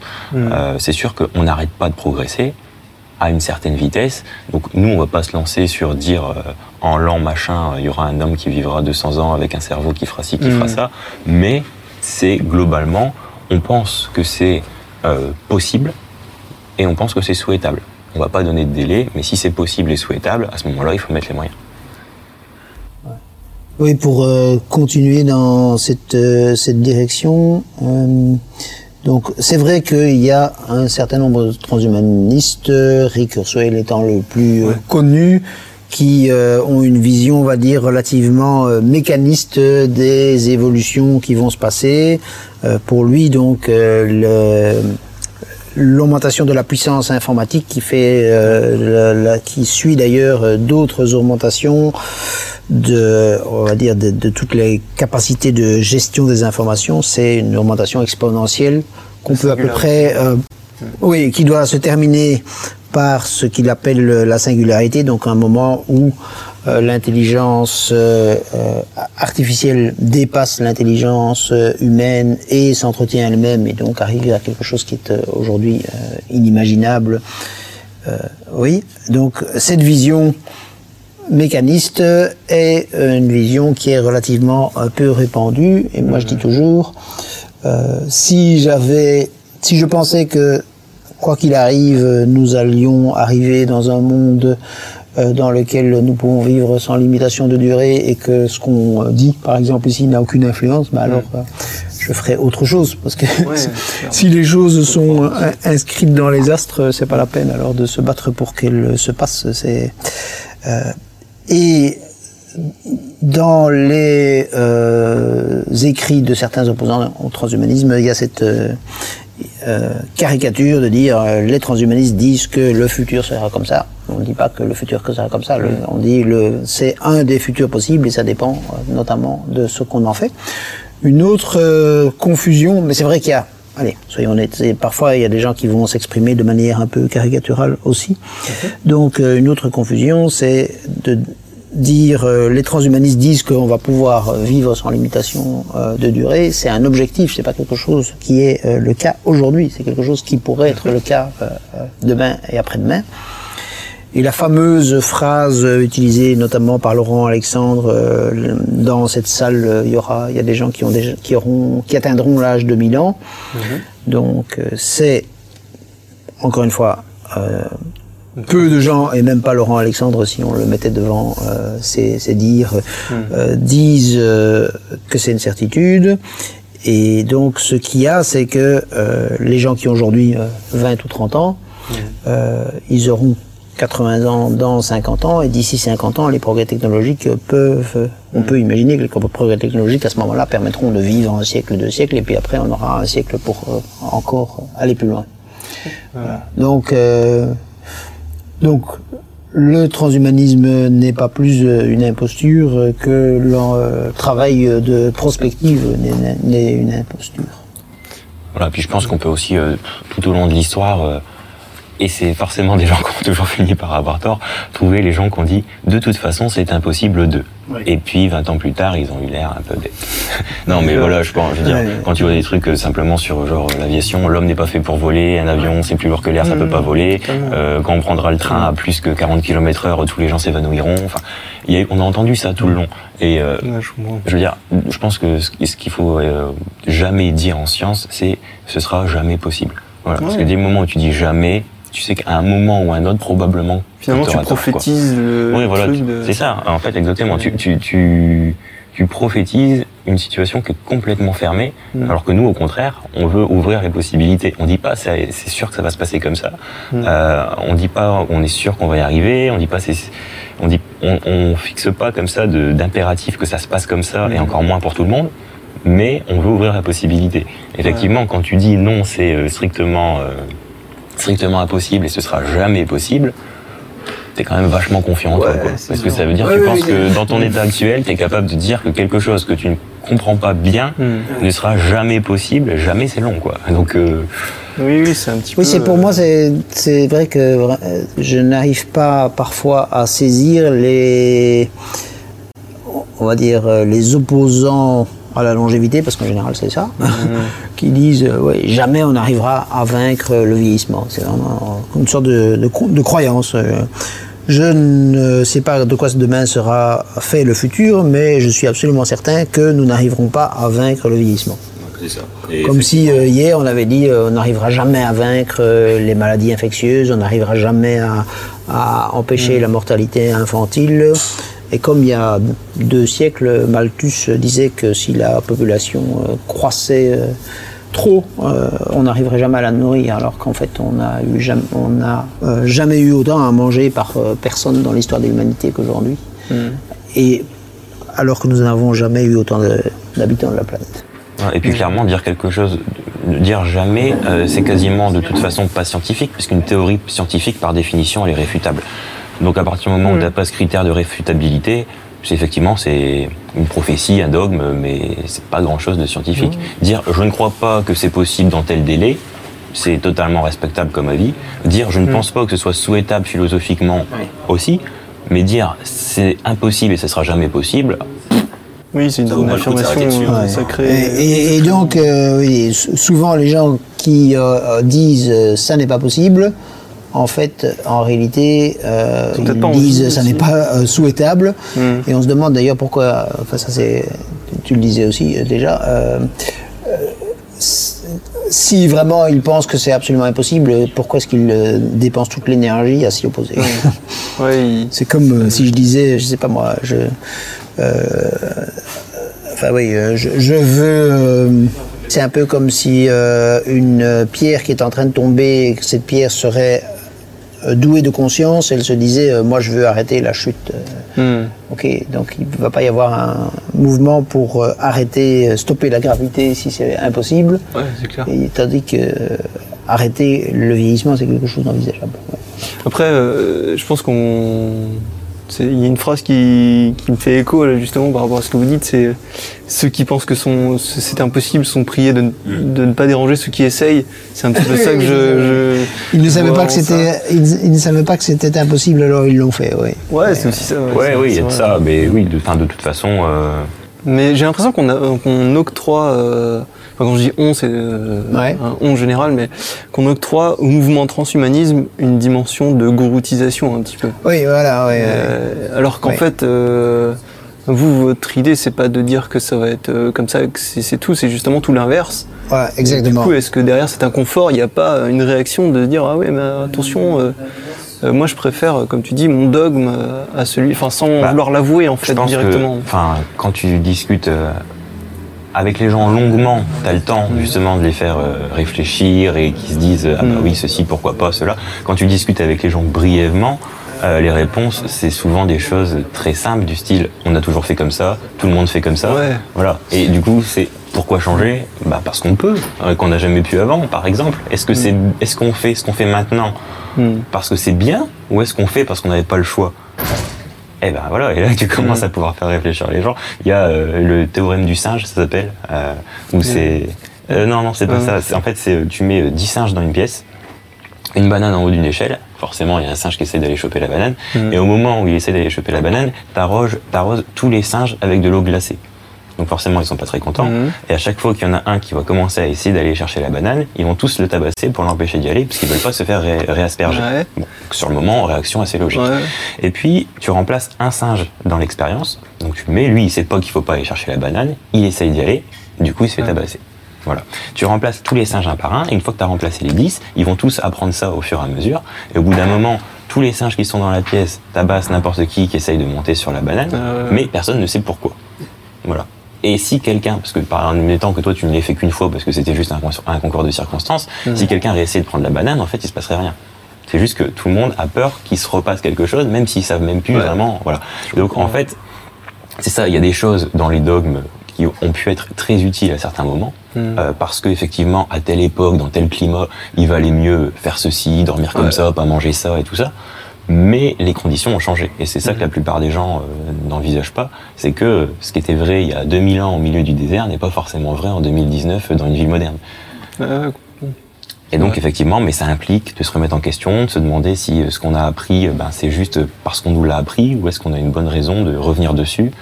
Bon, puis après, enfin, c'est, enfin, c'est un peu se mettre à la philosophie aussi. Hein. C'est un peu voilà la méthode de Descartes. Bon, finalement, Mhm. euh, je pars de ce que je suis, puis je doute des choses qu'on m'a apprises et je me dis euh, pourquoi est-ce que ça c'est vrai, est-ce que ça c'est pas vrai? Et finalement, quand tu reviens, il y a des choses où tu te dis, bah ouais, en fait, c'est vrai que tout le monde fait comme ça, mais on n'a pas vraiment de raison de faire ça comme ça. Ou, ou alors aussi, puis tu regardes et puis tu te dis, euh, ah bah oui, en fait, on a commencé à faire ça à telle époque parce qu'il y a eu ceci, il y a eu cela. Mhm. Et puis maintenant, bah ouais, mais cette maladie-là, par exemple, on l'a éradiquée, donc en fait, ça, on n'a plus de raison de le faire. Bon, il y a plein de choses comme ça où, Ouais, où c'est ouais. plus pertinent, mais il faut Ouais. prendre le temps d'analyser et de se rendre compte de la pertinence par rapport à l'époque et pourquoi on a commencé, pourquoi on peut arrêter. Hmm. C'est de la réflexion, quoi. Quelque chose à ajouter, non Euh, Moi, il y a quand même une question qui, qui m'intéresse, c'est euh, votre point de vue sur l'urgence climatique. Le fait qu'on puisse devenir euh, potentiellement tous, peut-être pas immortels, mais disons... Amortel, une- donc je préfère utiliser le terme amortel. Mais de- Amortel, donc, ouais. euh, pour commencer, enfin, pas répéter ce que j'ai dit, pour moi, c'est clair que si nous pouvions interrompre euh, les mécanismes de vieillissement, à ce moment-là, les gens euh, sauront qu'ils ont labordé pour euh, beaucoup plus longtemps et donc seront plus attentifs euh, à l'environnement. Mais ça, c'est une première euh, réflexion générale. Après, la question du réchauffement climatique, donc il n'y a pas, contrairement à ce que certains penseront de négationnistes du, du changement euh, climatique euh, à l'Association française transhumaniste, euh, ni d'ailleurs dans le mouvement transhumaniste, je pense. Euh, et euh, peut-être que une des spécificités euh, au sein du mouvement, c'est de mettre particulièrement l'accent sur euh, l'importance des recherches scientifiques dans ce domaine-là aussi pour euh, euh, favoriser les meilleurs mécanismes de captation du carbone, pour avoir des sources d'énergie renouvelables plus efficaces. Après, il y a un débat qui est un débat, on va dire, sensible, c'est la question de la géo-ingénierie. Donc il y a un certain nombre de gens qui sont favorables, on va dire, à faire des expériences, enfin plutôt à, à modifier le climat par des moyens euh, artificiels. Et c'est vrai que ça, ça comprend euh, des risques euh, extrêmement importants parce que si ça se fait, c'est encore plus difficile de, de revenir en arrière si on fait des expériences au niveau planétaire. Donc par rapport à ça, il peut y avoir des gens euh, favorables au progrès technologique euh, qui, qui euh, proposent euh, des choses qui comportent des risques quand même tout à fait importants. Donc, mais du, en tout cas de mon point de vue, la question pour le moyen et le long terme, c'est comment avoir des énergies, enfin pour moi, mais aussi pour euh, pour, pour euh, pas mal de militants environnementalistes. hein. donc euh, c'est euh, comment avoir des énergies renouvelables de manière plus importante et par rapport à ça, l'élément progrès technologique est plus important pour nous que, que pour d'autres. Moi, pareil, ceci dit, moi je suis membre du mouvement écologiste depuis plus de 30 ans, donc Ouais, bah, pour revenir un peu rapidement sur la géo-ingénierie, il faut dire qu'en fait, la géo-ingénierie, euh, on est déjà en plein dedans, parce qu'en fait, balancer tout ce qu'on fait dans l'atmosphère, euh, c'est de la géo-ingénierie, sauf qu'en fait, c'est pas dirigé, c'est pas voulu, voilà, et on sait pas ce que ça va donner. Donc, euh, c'est déjà un gros problème, parce qu'en fait, euh, éthiquement, la géo-ingénierie, on n'en a pas discuté, mais on a quand même déjà bien commencé à la faire, et pas du tout dans le sens qui nous arrange. Euh, Sinon après évidemment bah, comme euh, voilà quand on a envie de vivre une vie intéressante plus longtemps et en bonne santé, Mhm. je pense que le corollaire on va dire c'est qu'on veut que ce soit dans un environnement qui soit euh, supportable et que on meurt pas euh, ni de moins 50 euh, ni de plus 50 avec euh, des épidémies, des guerres, des migrations euh, dues aux catastrophes climatiques etc.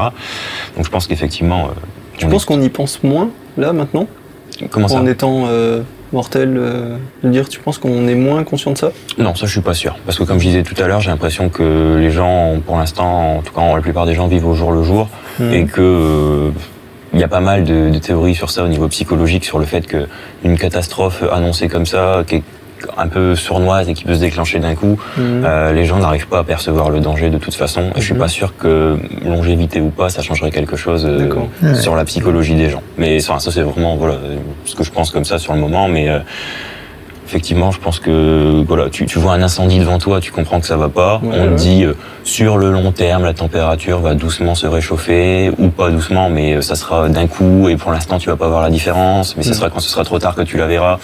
Il y a pas mal d'études euh, voilà sur, sur la psychologie des gens qui dit qu'en gros, ben, Mm. on n'est pas capable euh, justement parce que je disais un peu tout à l'heure, notre cerveau préhistorique n'est voilà, de- pas capable de réagir à ça. Mm. Il est capable de se battre quand tu te fais attaquer par un ours, Mm. mais quand on te dit dans 50 ans, si tu fais rien sur ceci, sur cela, il va se passer un ça. truc mal, on n'est pas hyper. Moi, je suis quand même, ouais, je suis quand même d'un avis un peu différent. Je pe- pense que si les gens euh, savaient qu'ils allaient vivre beaucoup plus longtemps, ils examineraient les diminutions, les manières de diminuer le risque de mortalité à, à plus long terme. Je l'espère, mais j'en suis pas convaincu. Parce que même sur maintenant, quand je vois des jeunes qui, ont des, enfin, qui, Mm. qui peuvent espérer vivre euh, 80 ans, par exemple, qui ont des certains comportements à risque qui font qu'ils risquent de vivre beaucoup moins longtemps, Ouais, je suis pas sûr que, pas fumer, ouais. bah, par exemple, ouais, voilà, ou sur Ouais. d'autres choses, euh, effectivement, je me dis, je ne suis pas sûr. Mais c'est, voilà, c'est juste un. Mais, oui, ce qui est une des spécificités enfin, du réchauffement climatique, c'est qu'on ne sait pas à quel rythme ça va se passer. Et donc, euh, pour euh, moi, le plus inquiétant, c'est des mécanismes qui, à un moment, euh, auraient un effet euh, exponentiel, genre la libération du méthane qui provoque... Des effets de seuil, de palier, des ouais. rétroactions. Donc, euh, et là, évidemment, on ne sait pas du tout où on en est. Euh, donc, euh, le principe, euh, il faut aller le plus vite possible. On sait, on sait que il faut aller relativement vite, mais on ne, on ne sait pas à quel niveau. Alors après, je vais lancer peut-être un, un peu une, euh, direction un peu différente de la conversation, mais euh, puisqu'on on parle d'écologie, euh, forcément qu'on parle en fait de politique.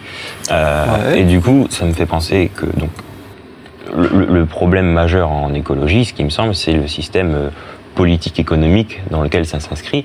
Et euh, j'ai l'impression que quand on parle du transhumanisme, il y a aussi beaucoup euh, d'attaques contre le transhumanisme par ses détracteurs, qui en fait n'attaquent pas du tout, entre guillemets, la philosophie transhumaniste, mais attaquent toutes les conséquences que ça pourrait avoir dans le système économique et politique dans lequel on vit aujourd'hui.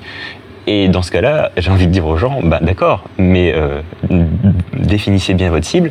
Et puis, euh, attaquez-vous au système économique et politique qui vous dérange. Alors, par exemple, le fait que ce sera réservé qu'aux riches. Alors déjà, effectivement, nous, c'est pas du tout notre souhait, euh, mais c'est déjà le cas pour plein de choses. Euh, c'est déjà le cas pour la plupart des technologies, pour euh, les meilleurs traitements, pour, euh, pour plein de choses. Et ça n'a pas l'air de déranger les gens plus que ça quand c'est pour autre chose. Ou si, ça en dérange certains, évidemment. Mais voilà, on n'a pas cette levée de bouclier comme on l'aurait sur, euh, sur d'autres choses. Et je trouve que c'est dommage, parce qu'en fait, on aurait raison d'avoir cette levée de bouclier sur beaucoup d'autres domaines. Hmm. Et euh, voilà, en fait, j'ai l'impression qu'il y a beaucoup de gens qui reprochent au transhumanisme les conséquences qu'il aura dans notre système actuel. Mais effectivement, c'est possible. Je dis pas que si on continue avec les mêmes valeurs politiques, économiques, éthiques, parce que voilà, c'est vrai qu'effectivement, euh, éthiquement, on a peut-être beaucoup de retard euh, par rapport à notre niveau technologique, puisqu'on n'a pas forcément peut-être progressé aussi vite sur nos réflexions euh, sur le bien de l'humanité que sur euh, nos découvertes de technologie. Euh, mais dans ce cas-là, euh, ben c'est pas c'est pas la science ou le progrès technique qui est un problème, c'est ce que les gens vont en faire, comme, un peu comme tout le temps finalement. Ouais. Donc ben, dans ce cas-là, ok, mais il faut changer la société pour que oui, on ne détruise pas la planète, on ne fasse pas mourir des gens alors qu'on a trouvé les remèdes. On ne réserve pas les, meilleures technologies seulement à ceux qui peuvent se le payer, mais ça, c'est pas du tout des problèmes liés au transhumanisme, c'est des problèmes qui sont complètement liés à notre façon de vivre en général. Alors je dis pas qu'effectivement, une meilleure technologie, ça risque peut-être d'accroître certaines différences, mais le problème, c'est comment on va la répartir, euh, cette technologie, et comment on va faire en sorte qu'elle soit accessible à tout le monde ou pas. Mais ça reste des questions euh, éthiques, politiques, et pas des questions finalement. euh, voilà, quand on dit transhumanisme, il n'y a pas grand monde qui dit non, mais moi je veux que ce soit que pour moi et les autres peuvent mourir. Euh, on- non, mais voilà, il y a peut-être certains secteurs aux États-Unis euh, ultra euh, libertaires, etc., qui s'en soucient pas. Euh, mais le mouvement transhumaniste en général, voilà, il est technoprogressiste, c'est-à-dire qu'on veut améliorer euh, le destin de l'humanité. Hmm. Mais du coup, effectivement, ça implique peut-être aussi des, des modifications de notre façon euh, de penser euh, la richesse, l'économie, euh, sur, euh, sur beaucoup de domaines, mais qui sont pas qui sont pas forcément liés à ça. Moi, ça m'avait choqué. euh, J'avais entendu l'interview d'un d'un ministre de la santé suisse, un ancien ministre, je crois, euh, socialiste. Donc, on pense qu'on veut des partis politiques, mais enfin, socialiste est censé être le camp du progrès social Ouais. et qui disait que ben lui en fait il était contre l'allongement de la durée de vie. Lui c'était clair, hein, c'était pas euh, je m'oppose pas voilà c'était je m'oppose à ça parce que ben en fait comme euh, la société est inégalitaire, on a au moins ce réconfort que quand on sera mort on sera tous égaux. Alors ouais, Pardon ouais, voilà. Donc entendre un ancien ministre Ah de la santé socialiste dire ça. euh, ça m'avait fait assez mal. Euh, voilà, non, mais je veux dire, voilà, je pense qu'à un moment, c'est est-ce que, le, est-ce que les dirigeants politiques socialistes ont tellement renoncé à améliorer la vie des gens qu'ils préfèrent dire bon bah tant pis, au moins quand vous serez morts, vous serez tous égaux. On a l'impression d'être un peu dans une version euh, 2019 de la doctrine catholique euh, du Moyen Âge où c'était euh, travailler dur sur terre. Alors, on sait bien vous, vous n'êtes pas dans les châteaux, mais vous aurez le paradis après la mort. Voilà, on a Oui, c'est ça, c'est une, c'est une variante. Voilà, c'est un peu la, la La variante, variante moderne. version désabusée, quoi. Ouais, c'est ça. Mais à Et- désabuser à un point où, enfin, je Et en oubliant euh, qu'évidemment, aujourd'hui, on n'est pas égaux devant la mort et que les gens qui vivent le plus longtemps, c'est les plus riches. euh, Exactement. en- Voilà, il y a des en études sur, euh, les catégories professionnelles, les niveaux de revenus, euh, clairement, euh, quand tu as 5000 euros par mois, tu vis beaucoup, enfin, relativement beaucoup plus longtemps que quand plus, on a 1000 euros. Mais la différence entre, euh, en tout cas au niveau mondial, euh, les différences d'espérance de vie tendent à diminuer et pas à grandir, contrairement à ce qu'on pen- pense euh, généralement, parce que euh, les, donc euh, l'espérance de vie euh, dans les pays du Sud, ça croît de 6 mois à peu près par année, tandis que dans les pays du Nord, ça croît d'à peu près 3 mois par année, 2 à 3 mois. entre autres parce que dans les pays du Sud, ce qui continue à diminuer aujourd'hui, c'est la mortalité infantile, tandis que dans les pays du Nord, il y a presque plus de mortalité infantile, mais aussi parce que les progrès euh, économiques dans tous les pays du Sud, sauf euh, les pays d'Afrique subsaharienne, sont des progrès beaucoup plus rapides que dans le Nord. Ah, J'avais une question, mais ouais, du coup, en fait, c'était juste pour répondre à, ce qui a été dit. Euh, moi, je me dis que, euh, en fait, peu importe que ce soit euh, le sujet du transhumanisme ou de l'IA ou, de, n'importe quoi d'autre, en fait, je pense que le prisme politique est un, prisme charnière aujourd'hui, à notre époque. Euh, et en fait, on en parle aujourd'hui, euh, d'autant plus puisqu'il y a le, un sujet qui est arrivé sur le devant de la scène, c'est celui de la collapsologie du fait que la civilisation peut euh, tout s'effondrer, enfin, s'effondrer euh, sur elle-même. Je ne sais pas si vous avez un avis, un point de vue là-dessus. Mais là, ça revient, je pense que, donc, d'abord, peut-être de, de manière générale aussi, euh, l'idée que demain sera pire qu'aujourd'hui, c'est pas une idée euh, nouvelle. hein, c'est, euh, et l'idée que euh, aujourd'hui est pire qu'il y a quelques années, c'est aussi, euh, c'est pas une idée nouvelle non plus. hein. Donc, euh, depuis euh, des millénaires.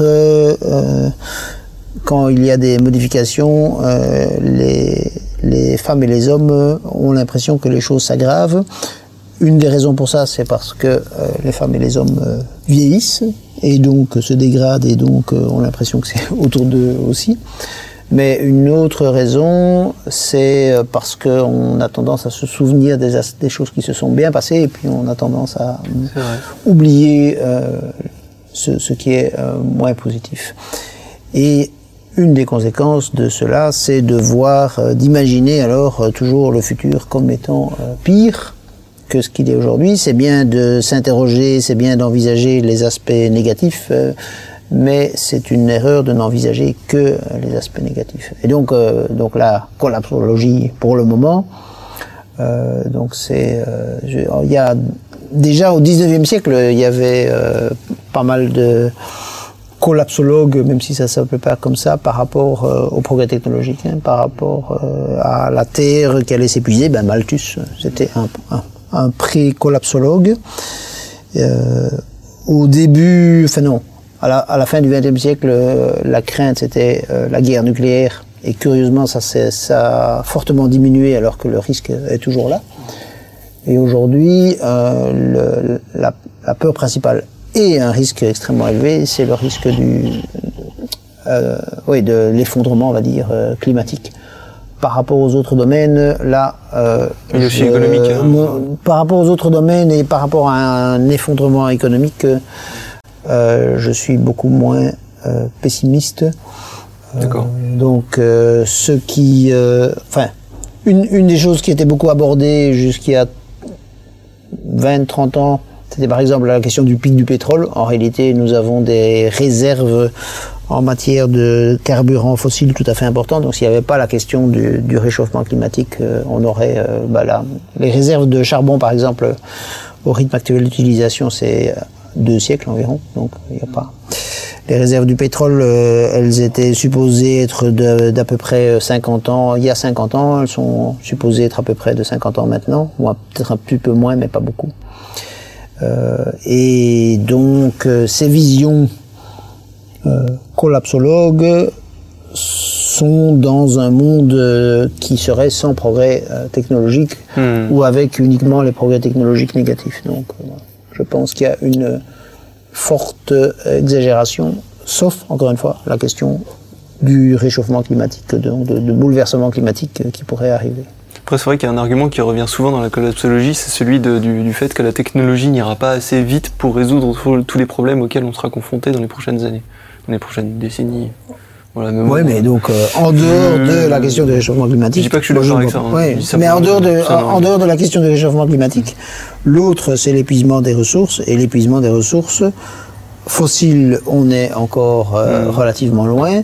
Et l'épuisement euh, des autres ressources, ben, c'est une question aussi de, de réutilisation, de recyclage. Et dans ce Mm. domaine-là, on peut quand même faire des progrès euh, C'est vrai.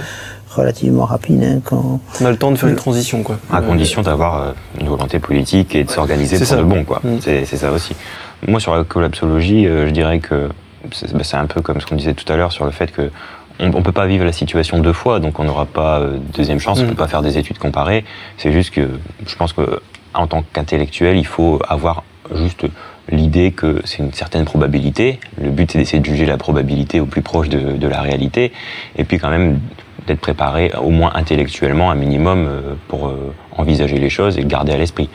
Euh, après, c'est sûr que voilà, le plus gros problème en vue, c'est le, le réchauffement climatique, clairement, parce qu'on ne sait pas comment ça va se passer. Après, il peut y en avoir d'autres sur euh, la pollution, des choses qu'on n'a pas forcément euh, envisagées vraiment. Bon, je sais pas, genre le plastique, je sais pas, les nanoparticules de plastique ou des choses comme ça. Bon, mais tout tourne finalement quand même euh, autour de l'écologie. euh, en réalité, même si, enfin, dedans il y a le réchauffement climatique, il y a quelques autres aspects, mais tout, tout, tout règne sur ça en fait. Et c'est vrai que dans une civilisation qui se qui se vante entre guillemets de son efficacité, Mm. euh, on a un gâchis qui est, qui est complètement considérable. Et je pense qu'au final, effectivement, la clé, ce sera pas forcément les ressources. La clé, c'est l'énergie, euh, comme, comme disait DJ tout à l'heure. Mais parce que finalement, si on, a des sources d'énergie euh, suffisamment conséquentes, alors qu'on imagine euh, encore, enfin déjà aujourd'hui ou pas encore, je sais pas, hein, que ce soit le solaire, pourquoi pas euh, la, fu- la, la fusion nucléaire ou encore quelque chose auquel on n'a pas forcément pensé. Euh, à partir du moment où on a assez d'énergie, au final, le problème des ressources ne se pose plus trop.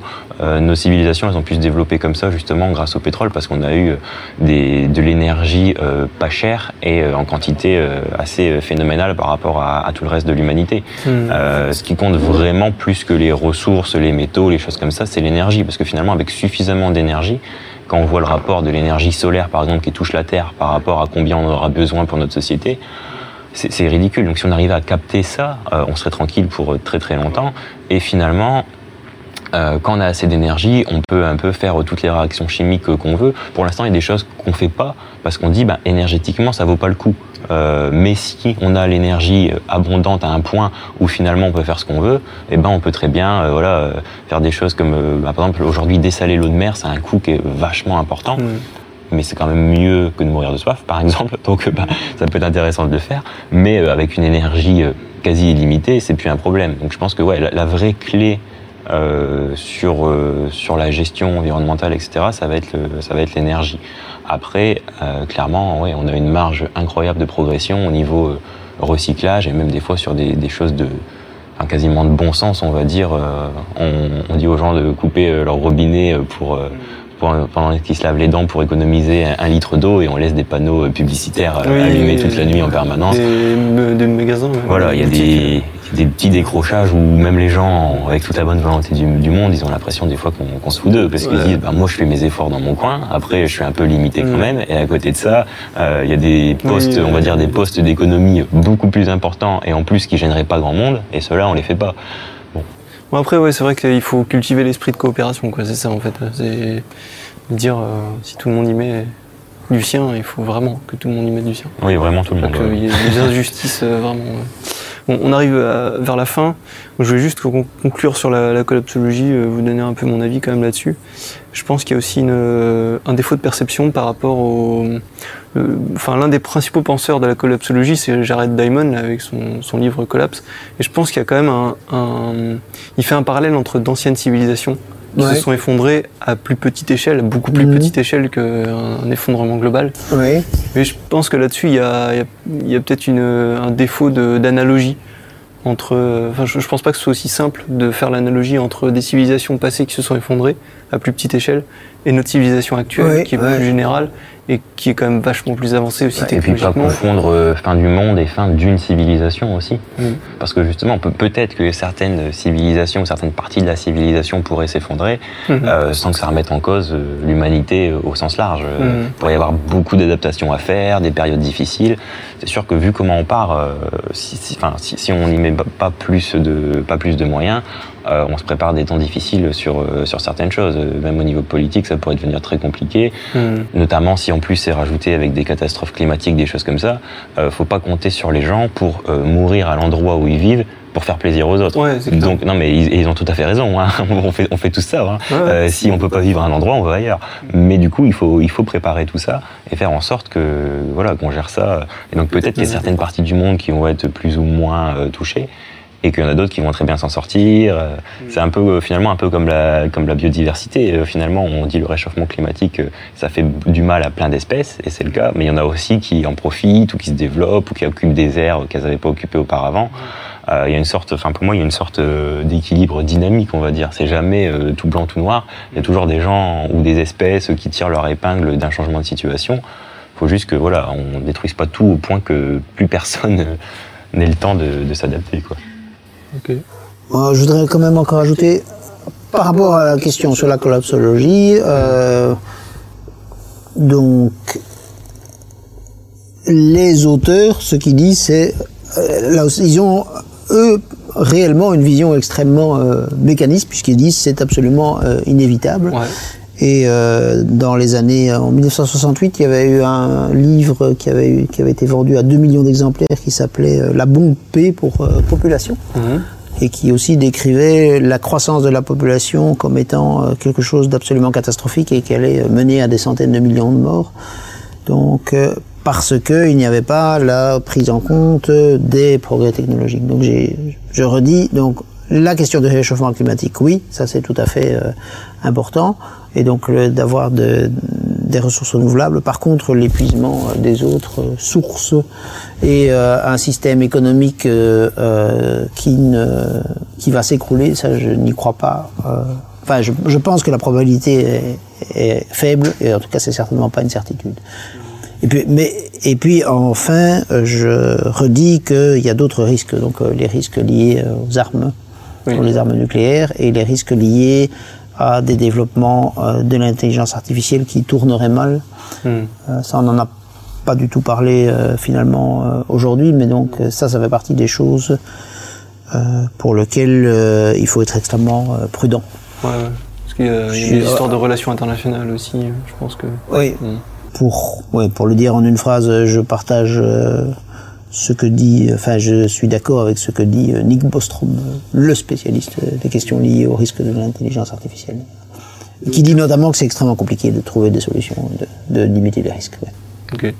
Bah, justement, dernière question, c'est euh, quels sont pour vous les penseurs euh, principaux dans le, dans le transhumanisme? Alors, interdit de dire Nick Bostrom, Laurent Alexandre, interdit, et Kurzweil, c'est interdit aussi. Non, pour dire d'abord, euh, donc Laurent Alexandre euh, dit qu'il n'est pas euh, transhumaniste et fait euh, une sorte de caricature avec en plus des aspects euh, euh, extrêmement euh, élitistes et une sorte de conviction que je n'arrive pas à comprendre chez lui que même si ça sort du, du champ direct des questions du transhumanisme, mais que l'in- l'intelligence est quelque chose d'héréditaire et qu'il y a d'un côté euh, les gilets jaunes pas très intelligents et puis de notre côté les normaliens euh, comme lui qui sont euh, Ok. d'intelligence. euh, c'est ab- enfin oui, absolument fascinant pour quelqu'un de relativement intelligent de ne pas percevoir que euh, c'est dû à des conditions sociales évidemment, euh, notamment euh, Hmm. notre niveau Voilà. culturel Si on et, peut en et profiter autres. pour Mais euh, alors, le- prendre nos distances aussi avec Luc Ferry qui appelle à tirer dans la foule,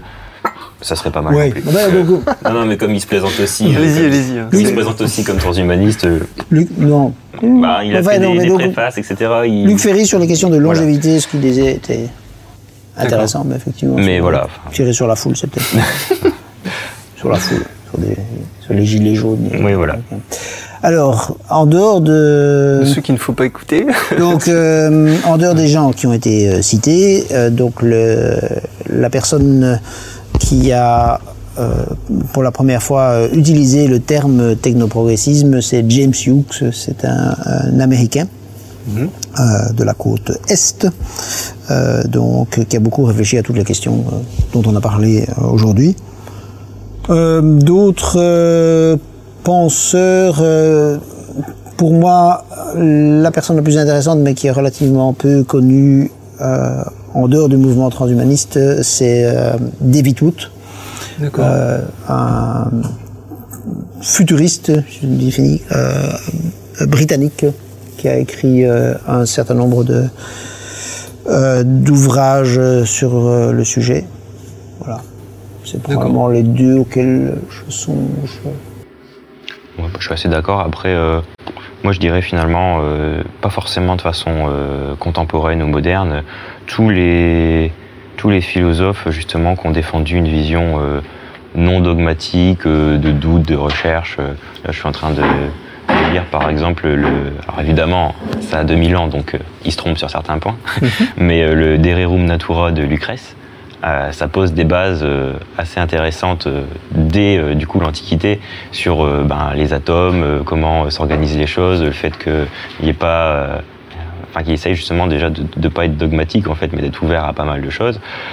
Euh, et c'est super intéressant. Et tout au long de l'histoire, on a plein comme ça de, de gens qui, évidemment, pas forcément dans une idée transhumanisme, mais ont défendu euh, cette idée de remettre les choses en question, euh, de, de douter euh, de ce qu'on nous a appris, parce que justement, on nous l'a appris, mais c'est pas forcément une loi universelle. Et euh, tous ceux qui ont fait progresser euh, la science et la philosophie, euh, il y a plein de textes anciens qui sont, euh, qui sont intéressants par rapport à ça et qui peuvent aussi permettre de du coup euh, bah, prendre du recul en se disant euh, tiens c'est marrant il y a 2000 ans ils disaient ça Mm. qu'est-ce que qu'est-ce qui est encore pertinent aujourd'hui pourquoi eux ils pouvaient déjà penser ça et des fois on est vachement surpris euh, en fait du niveau de connaissance euh, ou en tout cas de parfois pas de connaissances mais de théories qu'ils étaient capables de développer justement avec peu de, de sciences et de techniques à l'époque donc euh, ouais, je pense qu'il y a, moyen dans, toute l'histoire en fait, euh, si on si on s'intéresse à ça d'un point de vue euh, d'un point de vue philosophique. Alors évidemment, ils n'ont pas euh, forcément les réponses sur l'intelligence artificielle, mais sur la philosophie de, fond, d'être vraiment non dogmatique, d'être ouvert, de considérer le changement. je pense qu'il y a beaucoup d'auteurs dans, toute l'histoire qui sont très intéressants à lire. D'accord. Vous avez quelque chose à ajouter? Les penseurs les- Non, je n'ai pas de. Comment dire Parmi les penseurs aujourd'hui, je suis désolé, donc euh, le premier que tu as cité, comme je ne pouvais pas citer. euh, Eric Kerswell Non, non, non, Nick Bostrom. Ah, Nick Bostrom, ouais. Mais sinon, enfin, Voilà. vous pouvez quand même dire euh, quelques mots dessus hein, si vous avez. Non, donc vraiment, euh, Nick Bostrom est la personne. C'est un des fondateurs avec David Peirce, qui est aussi quelqu'un d'intéressant, qui a beaucoup réfléchi à la question de euh, euh, tout ce qui est pouvoir euh, diminuer la souffrance et également sur euh, d'autres êtres sentients, donc euh, les, les animaux.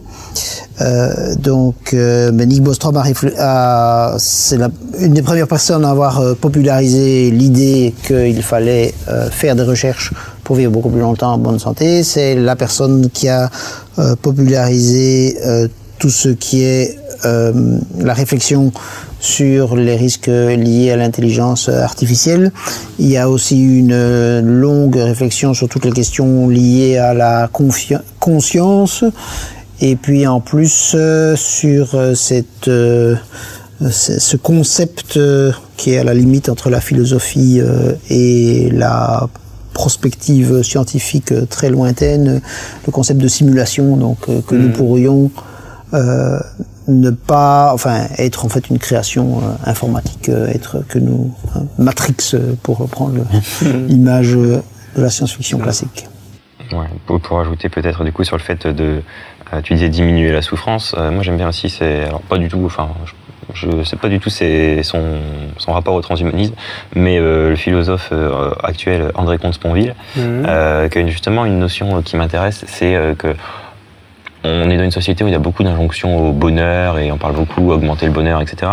Et moi, philosophiquement, je suis pas très convaincu qu'on puisse augmenter le bonheur des gens, euh, parce que le bonheur c'est assez euh, personnel et compliqué.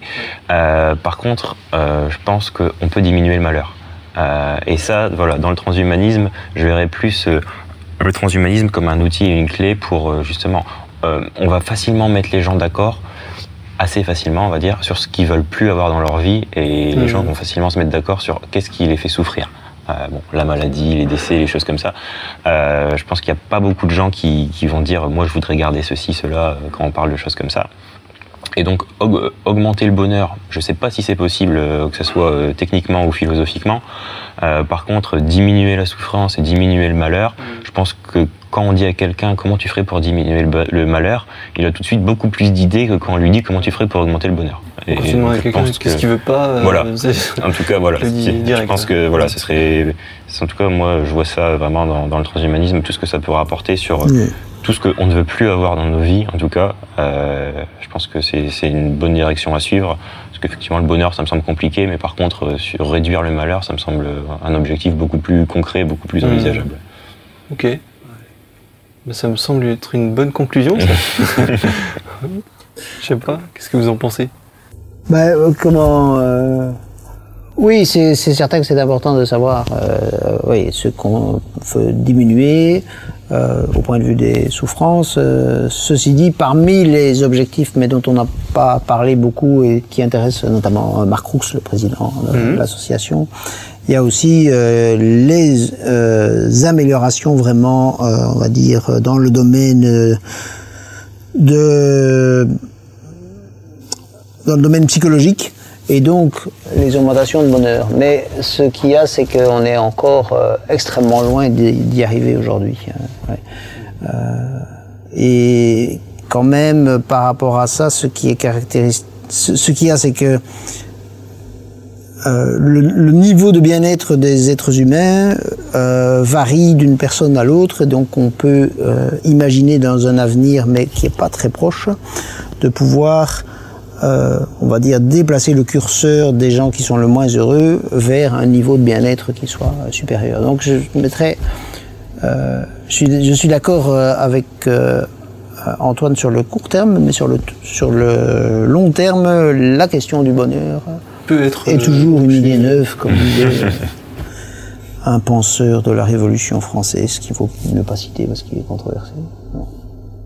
C'est Robespierre, je sais plus. Trop montage.